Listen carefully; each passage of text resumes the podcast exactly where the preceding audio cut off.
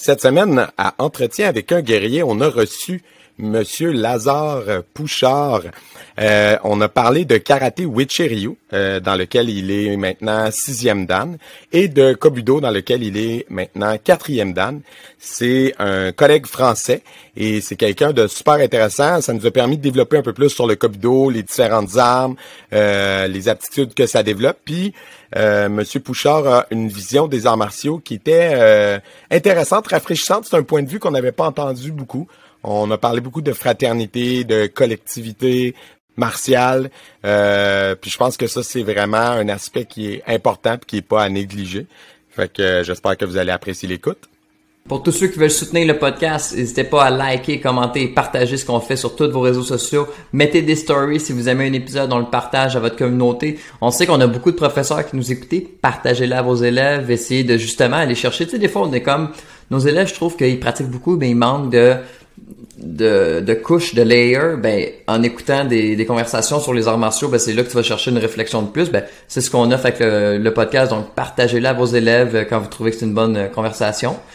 Et euh, sinon, si vous aimez encore ça un peu plus, puis à chaque semaine, vous aimez ce qu'on fait, puis vous voulez d'avance, puis du contenu exclusif, allez nous encourager sur notre Patreon. il y a plusieurs niveaux qui vous, vous, amènent plusieurs types de bonus. Donc, allez voir. Et sur ce, les commanditaires. L'épisode de cette semaine est une présentation de Midi Santé.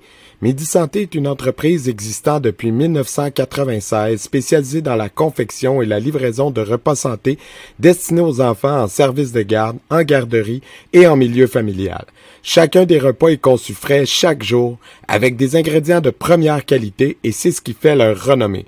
Pour plus d'informations, c'est le 1 240 4866.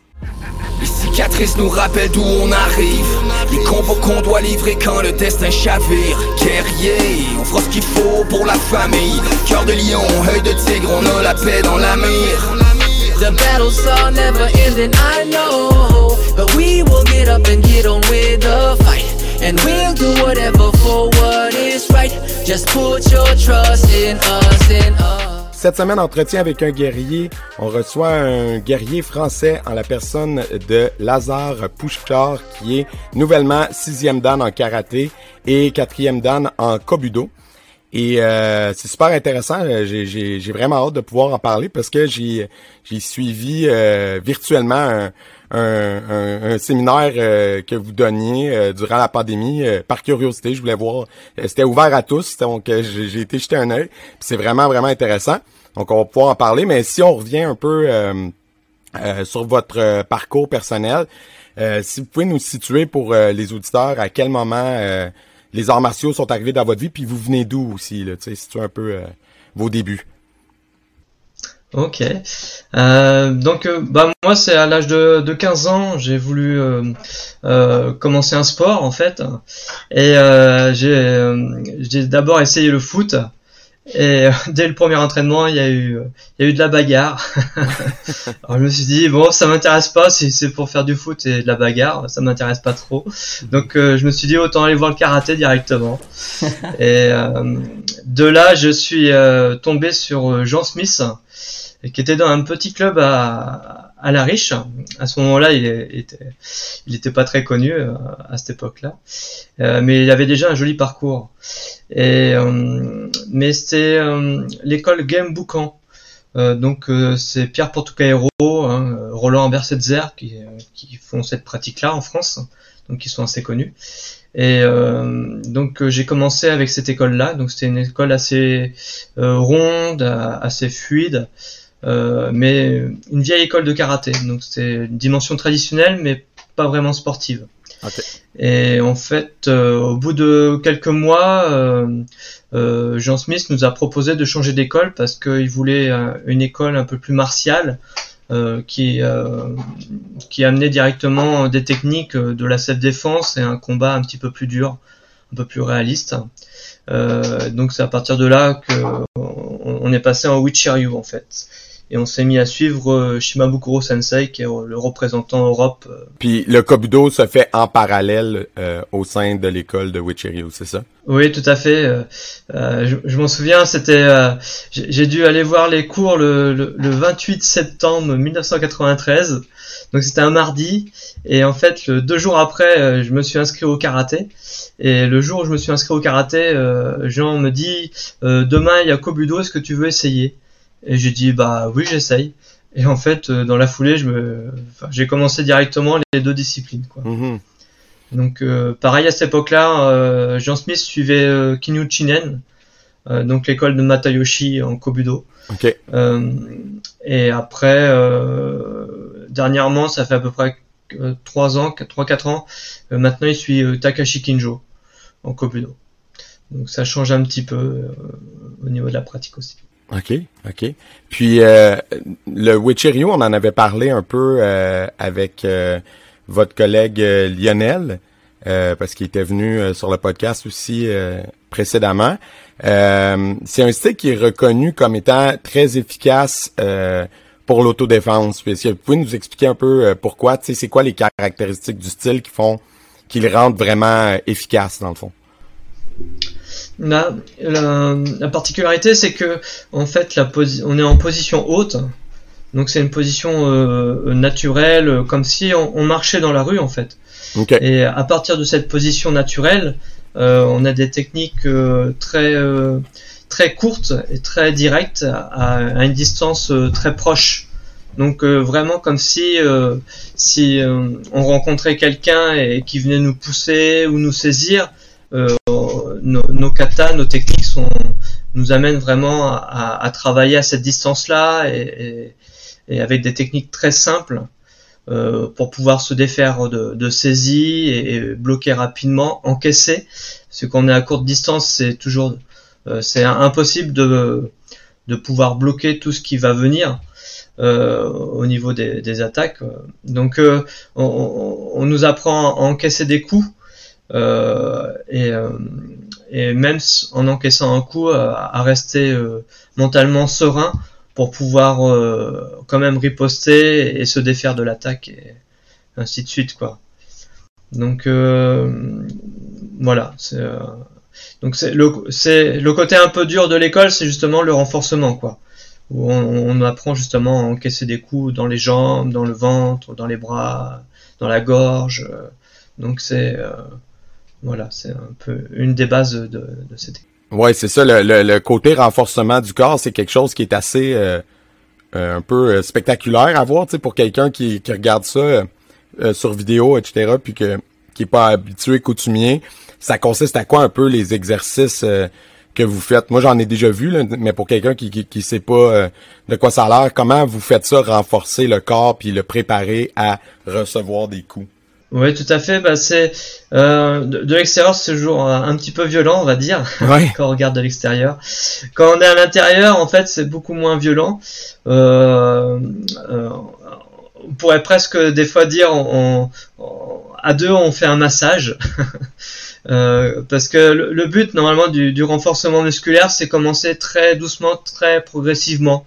Et petit à petit, en fait, que ce soit les, les muscles des avant-bras, des, du ventre, des cuisses, tout ça, euh, le muscle se réchauffe et après il encaisse de mieux en mieux. Et avec la, pratique, la, fibre musculaire en fait euh, euh, enfin, se densifie. donc on a une densité musculaire un peu plus importante à force de faire du, renforcement. ce qui amène petit à petit à, des muscles qui sont moins sensibles d'une certaine façon au choc en fait. Et du coup mentalement on est moins déstabilisé quand on reçoit un choc. Parce que euh, vu que ça fait moins mal, ça fait qu'on a l'esprit encore dans, le combat ou dans l'agression, dans le travail à deux. Donc on n'est pas perturbé par rapport à ça. C'est vraiment en fait euh, un, travail euh, de longue haleine. Il faut y aller progressivement pour pas s'abîmer les muscles, les articulations, euh, les os aussi, parce que j'ai déjà entendu dire que euh, il y en a qui ont passé des radios et tous les os étaient, fait, étaient fissurés un petit peu à force de faire du renforcement. Donc euh, ça peut avoir l'effet inverse si c'est pratiqué très fort, sans, précaution, tout ça. Donc faut vraiment y aller progressivement et du coup ça a vraiment un effet bénéfique au niveau de même de, de l'ostéoporose, tout ça, de l'os, parce que l'os se densifie aussi, c'est pas que les muscles. Donc euh, au niveau santé, c'est très bénéfique. Puis euh, dans, dans votre euh, en parallèle avec votre pratique, est-ce que vous vous avez vous êtes un des chanceux qui qui est capable d'enseigner professionnellement ou vous faites autre chose à côté? Bah moi du coup ça fait 28 ans que je pratique. Et, euh, et, ça fait un peu et en fait mon professeur Jean Smith quand il est parti de Tours il m'a laissé ses deux dojos. Donc euh, vers 98 euh, 99 par là j'ai commencé à, à l'enseignement. Mhm.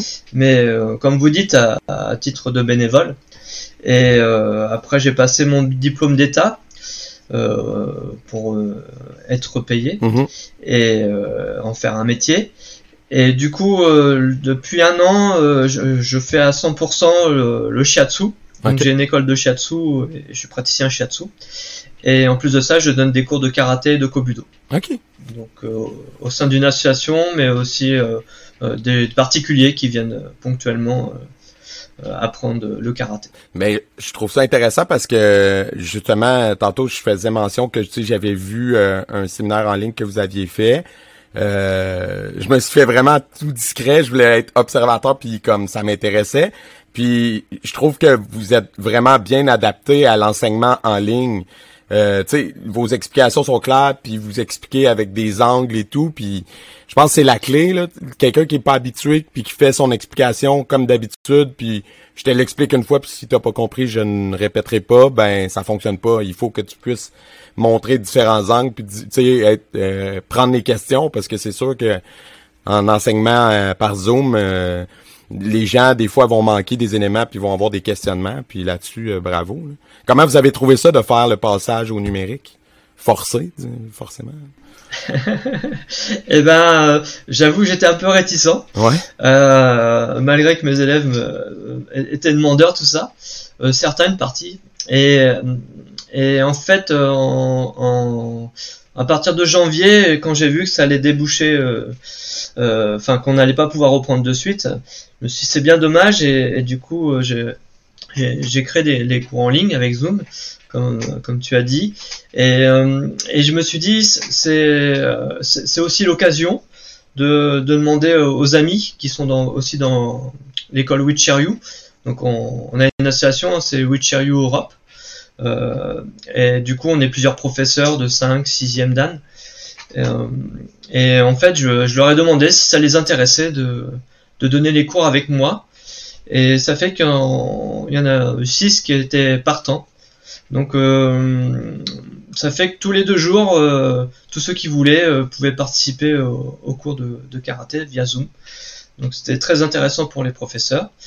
Et, pour ma part, c'était très intéressant aussi au niveau pédagogique parce que comme tu disais, ça, permettait de faire voir euh, des techniques, mais de l'expliquer autrement, en zoom en fait, euh, en faisant voir, comme tu disais, des angles différents que en cours souvent on reste de face et on, pense pas forcément tout le temps à, se tourner, à, bouger en fait en même temps qu'on parle. On reste toujours de face. Et là, en fait, avec le zoom, naturellement, je pense qu'on, pour faire voir des techniques, le placement précis, tout ça, euh, on, a plus réfléchi à, comment faire passer le message et comment bien positionner son corps. Parce qu'au bout du compte, vu que euh, on, pouvait pas, il n'y avait pas de travail à deux, on, on a mis l'accent en fait sur le travail seul. Et le travail seul, eh ben, c'était euh, l'occasion de d'affiner le positionnement du corps au niveau structurel, mais aussi euh, parler de l'énergétique. Euh, savoir qu'en se positionnant d'une certaine façon, euh, ça fait circuler, circuler l'énergie d'une certaine façon aussi. Et ce qui va aider pour, euh, pour pouvoir faire des frappes plus puissantes, pour pouvoir bloquer plus facilement, etc. etc. Puis dans le fond, euh, je pense que pour le karaté du moins, et puis le kobudo aussi, on avait cet avantage-là de pouvoir miser sur la pratique individuelle parce que c'est clair que nos collègues de jiu-jitsu puis de judo l'ont eu plus difficile avec la, la distanciation. Hein. Mais euh, pour ça, moi, en tout cas, je, nous trouvais chanceux là, parce que je les voyais. Combattant, combattant, euh, sans essence euh, de, de, de l'art. Nous, c'est ça, les élèves peuvent continuer à faire des katas ou on parlait avant, en début du podcast, avant le avant le podcast des, des open forms, c'est le temps de pratiquer justement. Tu as un an et demi que d'habitude, c'est qu'un athlète professionnel qui a ce temps-là pour se développer sans contrainte, sans rien. Là, là il y avait mhm. l'école, mais au début, ils ont eu six mois. Mhm. là tu pouvais travailler sur toi-même, là, c'est ça. Avec rien du tout. Mais il fallait, il fallait mhm. prendre la chance qu'on avait et non s'asseoir et écouter Netflix, tu sais. Ouais. ouais. C'était chouette. euh, j'avais, j'avais une question euh, concernant le, le, le Kobudo. Euh, je voulais vous entendre. Euh, nous, moi et Jérémy, on pratique aussi les armes dans notre pratique, mais pour quelqu'un qui uh-huh. vous parlerait puis qui vous voit pratiquer le tonfa, le sai, euh, le beau, qui serait sceptique puis dit mais à quoi à quoi ça sert euh, dans une pratique martiale moderne? Disons c'est quoi votre réponse à vous à ces gens-là? Euh, Bah déjà il y a, y a, le tout simplement il y a le fait de venir dans un club donc euh, on est avec des personnes, donc c'est ça, c'est sympa parce que c'est euh, petit à petit, hein, les, gens dans la pratique, c'est une famille, mhm. donc euh, c'est toujours un plaisir de, de, se voir ensemble et, et, d'en chier des fois et, passer un moment un, peu dur tout ça. Après, la, la, les armes par rapport au karaté, c'est que ça, ça, ça enrichit en fait par rapport à une pratique de main nue c'est que des, fois ça va élargir une, réflexion euh, par rapport euh, à, des mouvements, à des placements, à des distances, à du timing. Euh, au karaté, on est, toujours un peu sur la même distance. avec les armes, ça va rajouter un autre élément. donc ça va être intéressant. Et chaque arme a une, synergie, des angles d'attaque, tout ça. Et après, on se dit ah bah tiens, euh, avec le karaté, je vais peut-être pouvoir utiliser ce, mouvement-là aussi, euh, sans les armes, mais avec euh, avec la main, je vais faire comme si j'avais un bâton, et ça donne quelque chose à main nue, et etc. Et le tonfa, ça va être d'une façon, le sai c'est une façon, nunchaku c'est encore une autre façon, le nunti aussi. Enfin, chaque arme a une particularité une couleur. Et du coup euh, ces, sensations là eh ben on peut après les mettre dans le karaté et ce qui fait une, richesse encore plus importante dans, notre pratique de, de, manu donc ça en ça c'est intéressant et euh, après pour le travail à deux euh, quand on, travaille à deux avec les armes eh ben on n'a pas le droit à l'erreur.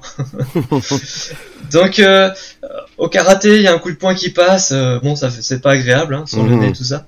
Mais là s'il y a un sai euh, qui va dans l'œil, là on peut pas là. Non. Donc au niveau de la concentration aussi c'est très intéressant parce que quand on y va vraiment on n'a pas le droit à l'erreur. Mhm. Donc, euh, Donc, ça doit être. Il y a cette euh, dimension-là aussi. Moi, j'imagine des fois dans les euh, dans les passages de tests, les examens, des fois c'est là que les, les accidents arrivent parce que c'est là que la fatigue embarque après 4, 5, 6 heures. Donc, ça doit être les examens de Kubudo.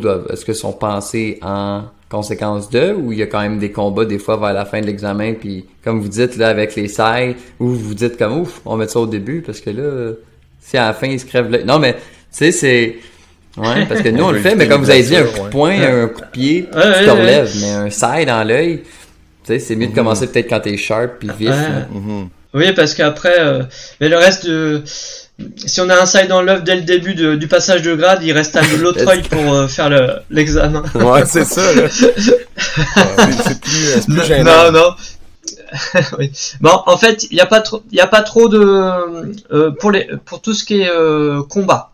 En Kobudo, on va utiliser euh, en fait des, des beaux en, mousse, des beaux en mousse, des tonfa en mousse, des nunchaku en mousse, tout ça pour pour le combat.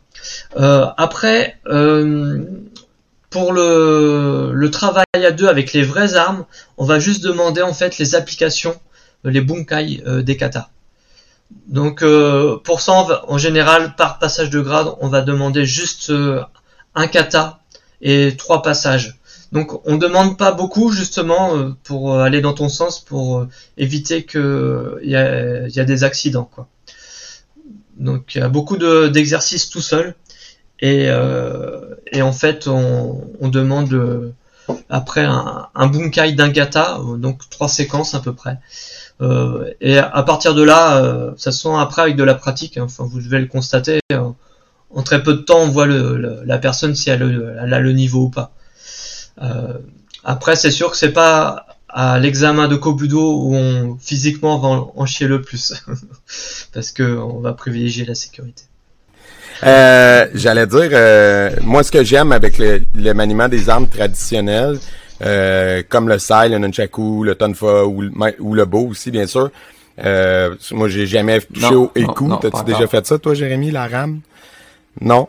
Euh, ce que j'aime, c'est que ça nous amène à développer de la dextérité, mais autrement, parce qu'un sai, pour les gens qui en ont jamais fait, là, euh, pivoter un sai avec les mm. doigts, ça fait travailler ici, là, mais un, un niveau vraiment euh, différent. Puis le tonfa, ben ça fait travailler mm-hmm. des rotations, mais encore là, différentes. Fait encore, ça fait travailler ton poignet, mais pas de la même façon que le sai.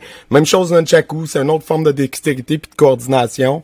Puis là, le coup, ben là, c'est autre chose, j'ai jamais fait, mais c'est juste ça physiquement, mm-hmm. je pense que c'est des gains pour un pratiquant. Euh, ces, petits détails-là que ça te fait travailler que le, on est que le comme d'avoir autant d'armes dans notre style, pareil. Comme tu disais tantôt, là, c'est quand même... Euh, c'est unique. Ouais. Ou si on touche à plusieurs choses. Là. Euh, ouais. Puis, euh, ouais, c'est ça. Ben, pour quelqu'un qui qui, qui, qui sait pas, là, est-ce que vous pouvez nous énumérer un peu les armes auxquelles vous touchez dans le Kobudo, dans votre école? À part celle qu'on a mentionnées. Euh, donc euh, les quatre premières armes, c'est de base en fait euh, qu'on travaille en général jusqu'à la ceinture marron. Mhm. C'est les quatre armes des Tortues Ninja. c'est une bonne référence. Donc ouais, tout le monde connaît. Ouais, voilà. Je ne sais pas au Québec. Hein, oui, oui, oui, oui. Si vous connaissez aussi les Tortues Ninja. Oui, oui. Très fort. ok. Donc le, le beau en premier. Après on fait Sai et Tonfa. et après le Nunchaku. Donc euh, ça, c'est les, quatre premières armes.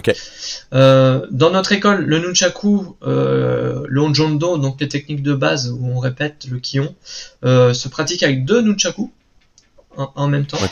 Et des fois un dans chaque main ou des fois deux dans la même main. C'est vraiment pour travailler la musculation, tout ça. Ça oblige vraiment à lâcher les épaules parce que quand on en fait une demi-heure, euh, enfin, hmm. c'est assez fatigant. Et euh, après, à partir de là, on, on va travailler euh, le Tinaka. Donc, Tinaka, c'est l'ancêtre du point américain. Euh, donc, c'est c'est tout petit, hein, ça tient dans la main, mais il y a, y a trois pics. Il y en a un qui sort entre ici, un pic en haut, un pic en bas. Donc, ce qui permet d'avoir des, des, techniques euh, vraiment euh, pour trapper, euh, enfin piquer les points vitaux, tout ça, ou les yeux, la gorge, enfin des trucs simples. Voilà. Se dessaisir aussi, il y a pas des Ah oui, c'est clair. au point de pression, j'imagine, parce que Wicherio, en plus, c'est très fort. Vous êtes très fort là-dedans, tout le travail avec les points de pression. Oui. Mm, mm, mm. Donc la Tinaka, c'est encore. Il y a une belle compatibilité là. Ouais. après, il y a la RAM. Ok. Donc Eku. Ouais. Euh, voilà. Euh, et il y a aussi euh, l'Onunti, les, les Kama aussi, donc les fossiles, hein, ouais. on a deux.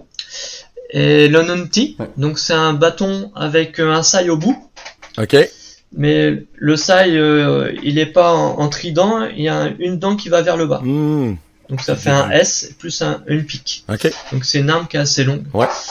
Euh, voilà, Et puis, j'imagine que ça va avec le grade ou l'expérience, les armes et les formes.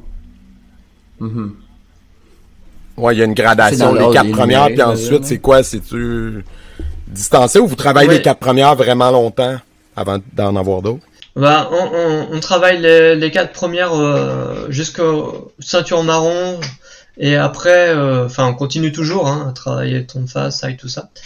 Mais euh, à partir de ceinture bleue, ceinture euh, marron, donc premier, deuxième Q, c'est à partir de là que on, introduit des armes supérieures. Donc comme les, les Kama, les, Tinaka, ça va être les, premières armes. À partir de Shodan, ceinture noire, il va y avoir la rame qu'on va écouter.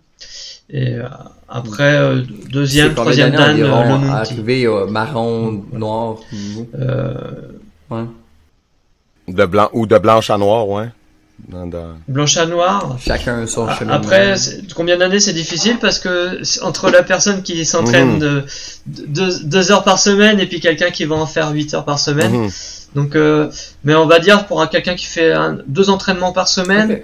Euh, faut, compter à peu près 3 ans. Comme au Québec, la moyenne, ça va s'en vers ça, 3-5 ans, avec la Dan. Ouais, ça se ressemble. Euh, Après, la, la plupart des, la plupart des gens qui font Kobudo, souvent ils ont une pratique euh, de karaté ou autre chose à côté. Ah ouais, c'est C'est rare que ceux qui font du Kobudo font que du Kobudo. Ça arrive, hein, mhm. mais c'est pas souvent. Mhm. Donc, ils arrivent avec une expérience de des fois 10-15 ans de bagage dans d'autres styles. ouais, ouais, ouais. Mhm. Donc, euh, ça fait que c'est aussi pour ça que souvent, que ça va plus ils progressent assez vite aussi. Ah ouais, c'est ça. Mhm. Quelqu'un qui arriverait avec zéro euh, expérience martiale puis dit je vais faire du Kobudo, il y a peut-être un apprentissage de plus qui doit rentrer avant. Ouais, souvent, ouais, il faut deux ans de plus pour arriver à la ceinture. Ouais, logique. Comme ça. ça a du sens. Puis, euh, je voulais vous entendre euh, parce que vous euh, pratiquez Wichiryu, puis on l'a dit, c'est reconnu pour son côté euh, autodéfense. Puis, vous faites aussi du Kobudo. Il y, a, y a des débats très chauds de votre côté de l'Atlantique dans les derniers mois ou dans la dernière année entre, des gens sur, disons, application dans la vraie vie, application pratique, application dans la rue et euh, et euh, donc autodéfense contre euh, contre MMA puis Muay Thai et, etc. Vous voyez ça comment l'espèce de, de, clivage en martiaux traditionnel, sport de combat, vous positionnez où dans ce débat-là? Bah, disons que pour moi c'est pas les mêmes orientations, la, même philosophie de pratique. Mm-hmm. Euh,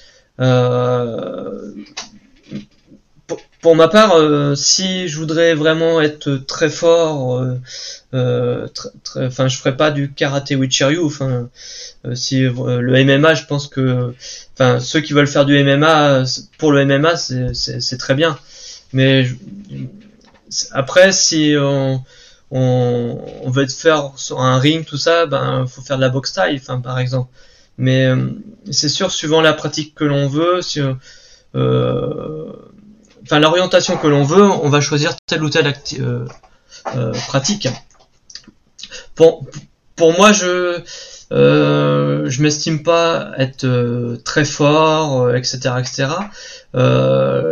les arts martiaux, pour moi, c'est un outil pour me sentir bien dans la vie, pour être une personne coordonné, en, bonne santé.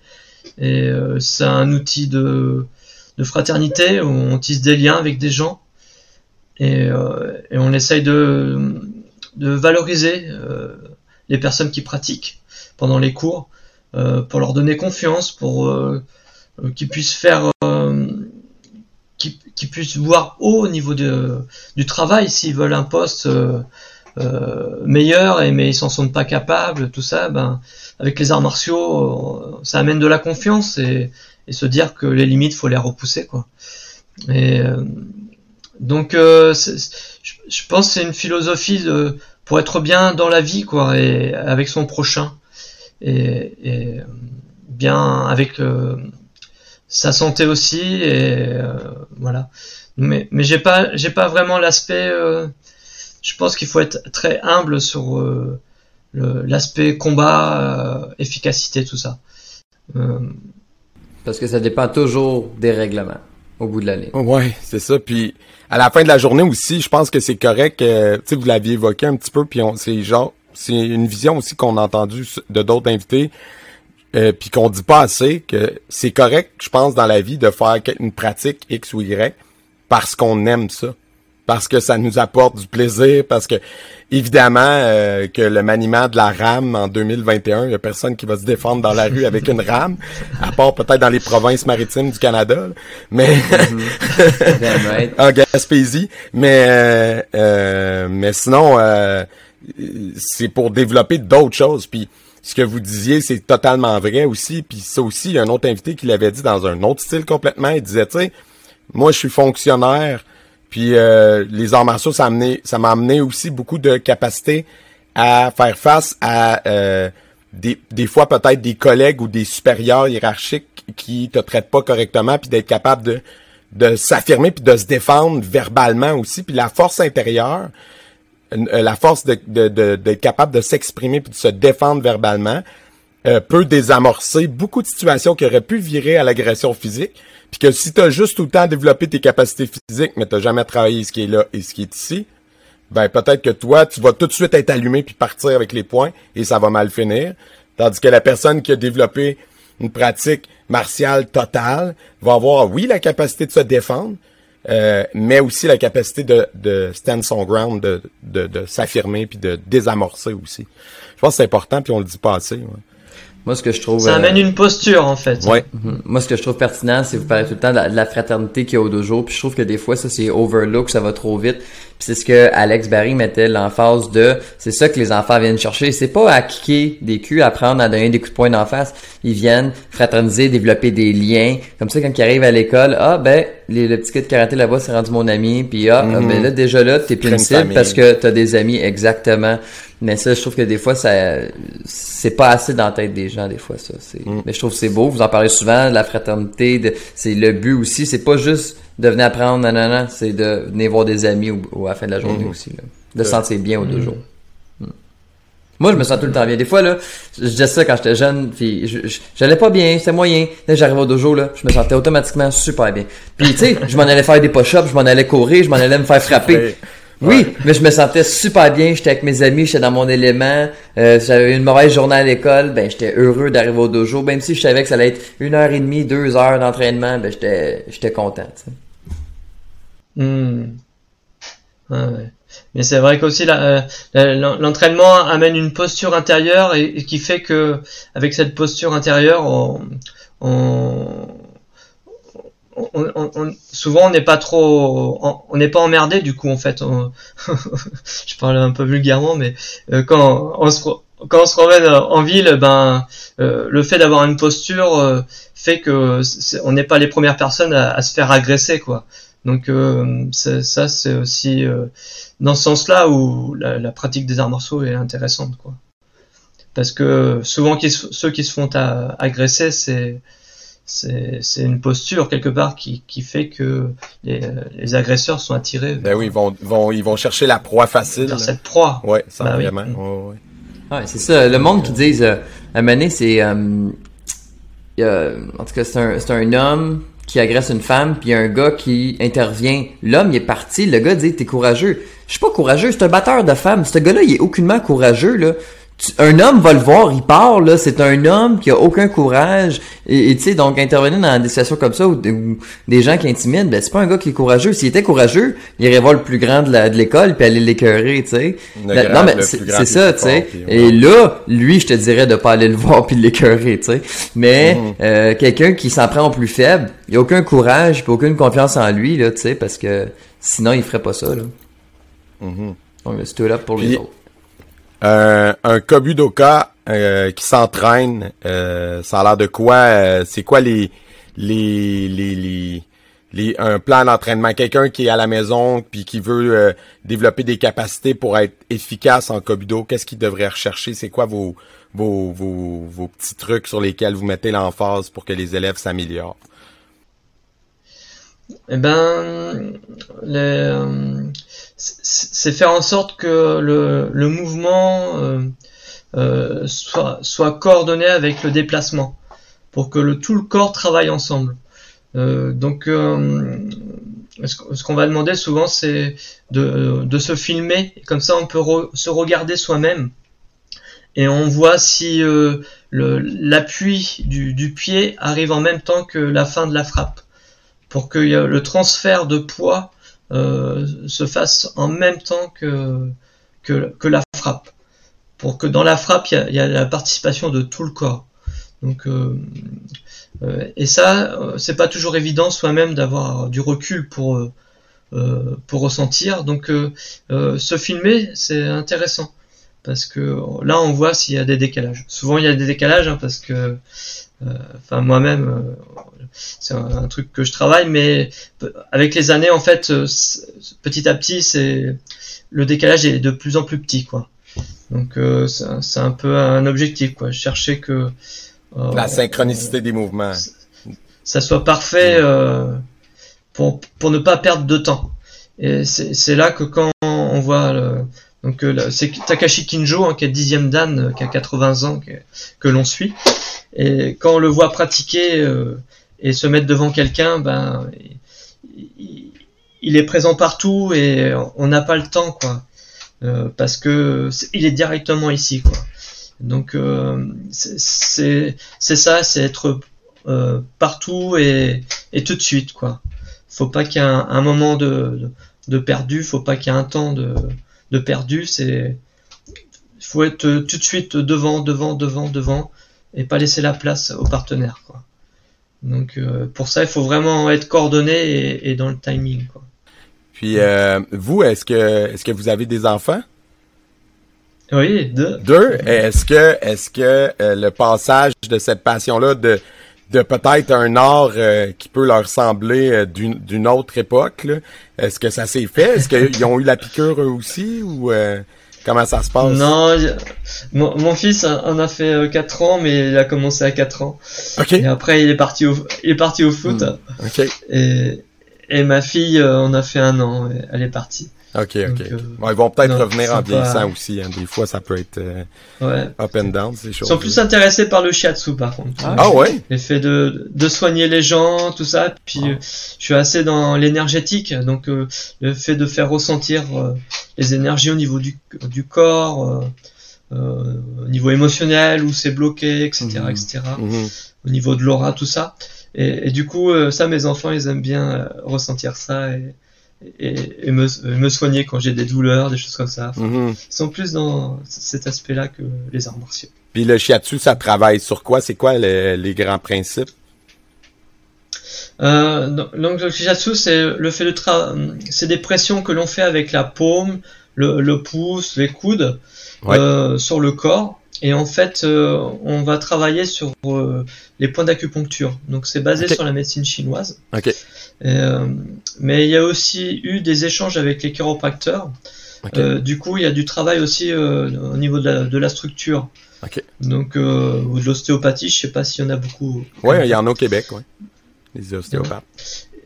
Donc, du coup, c'est un mélange de, tout ça. Donc, travail sur des points d'acupuncture, mais en même temps sur les fascias, comme les ostéopathes. Les ostéopathes ok, ok. C'est un mélange de tout ça.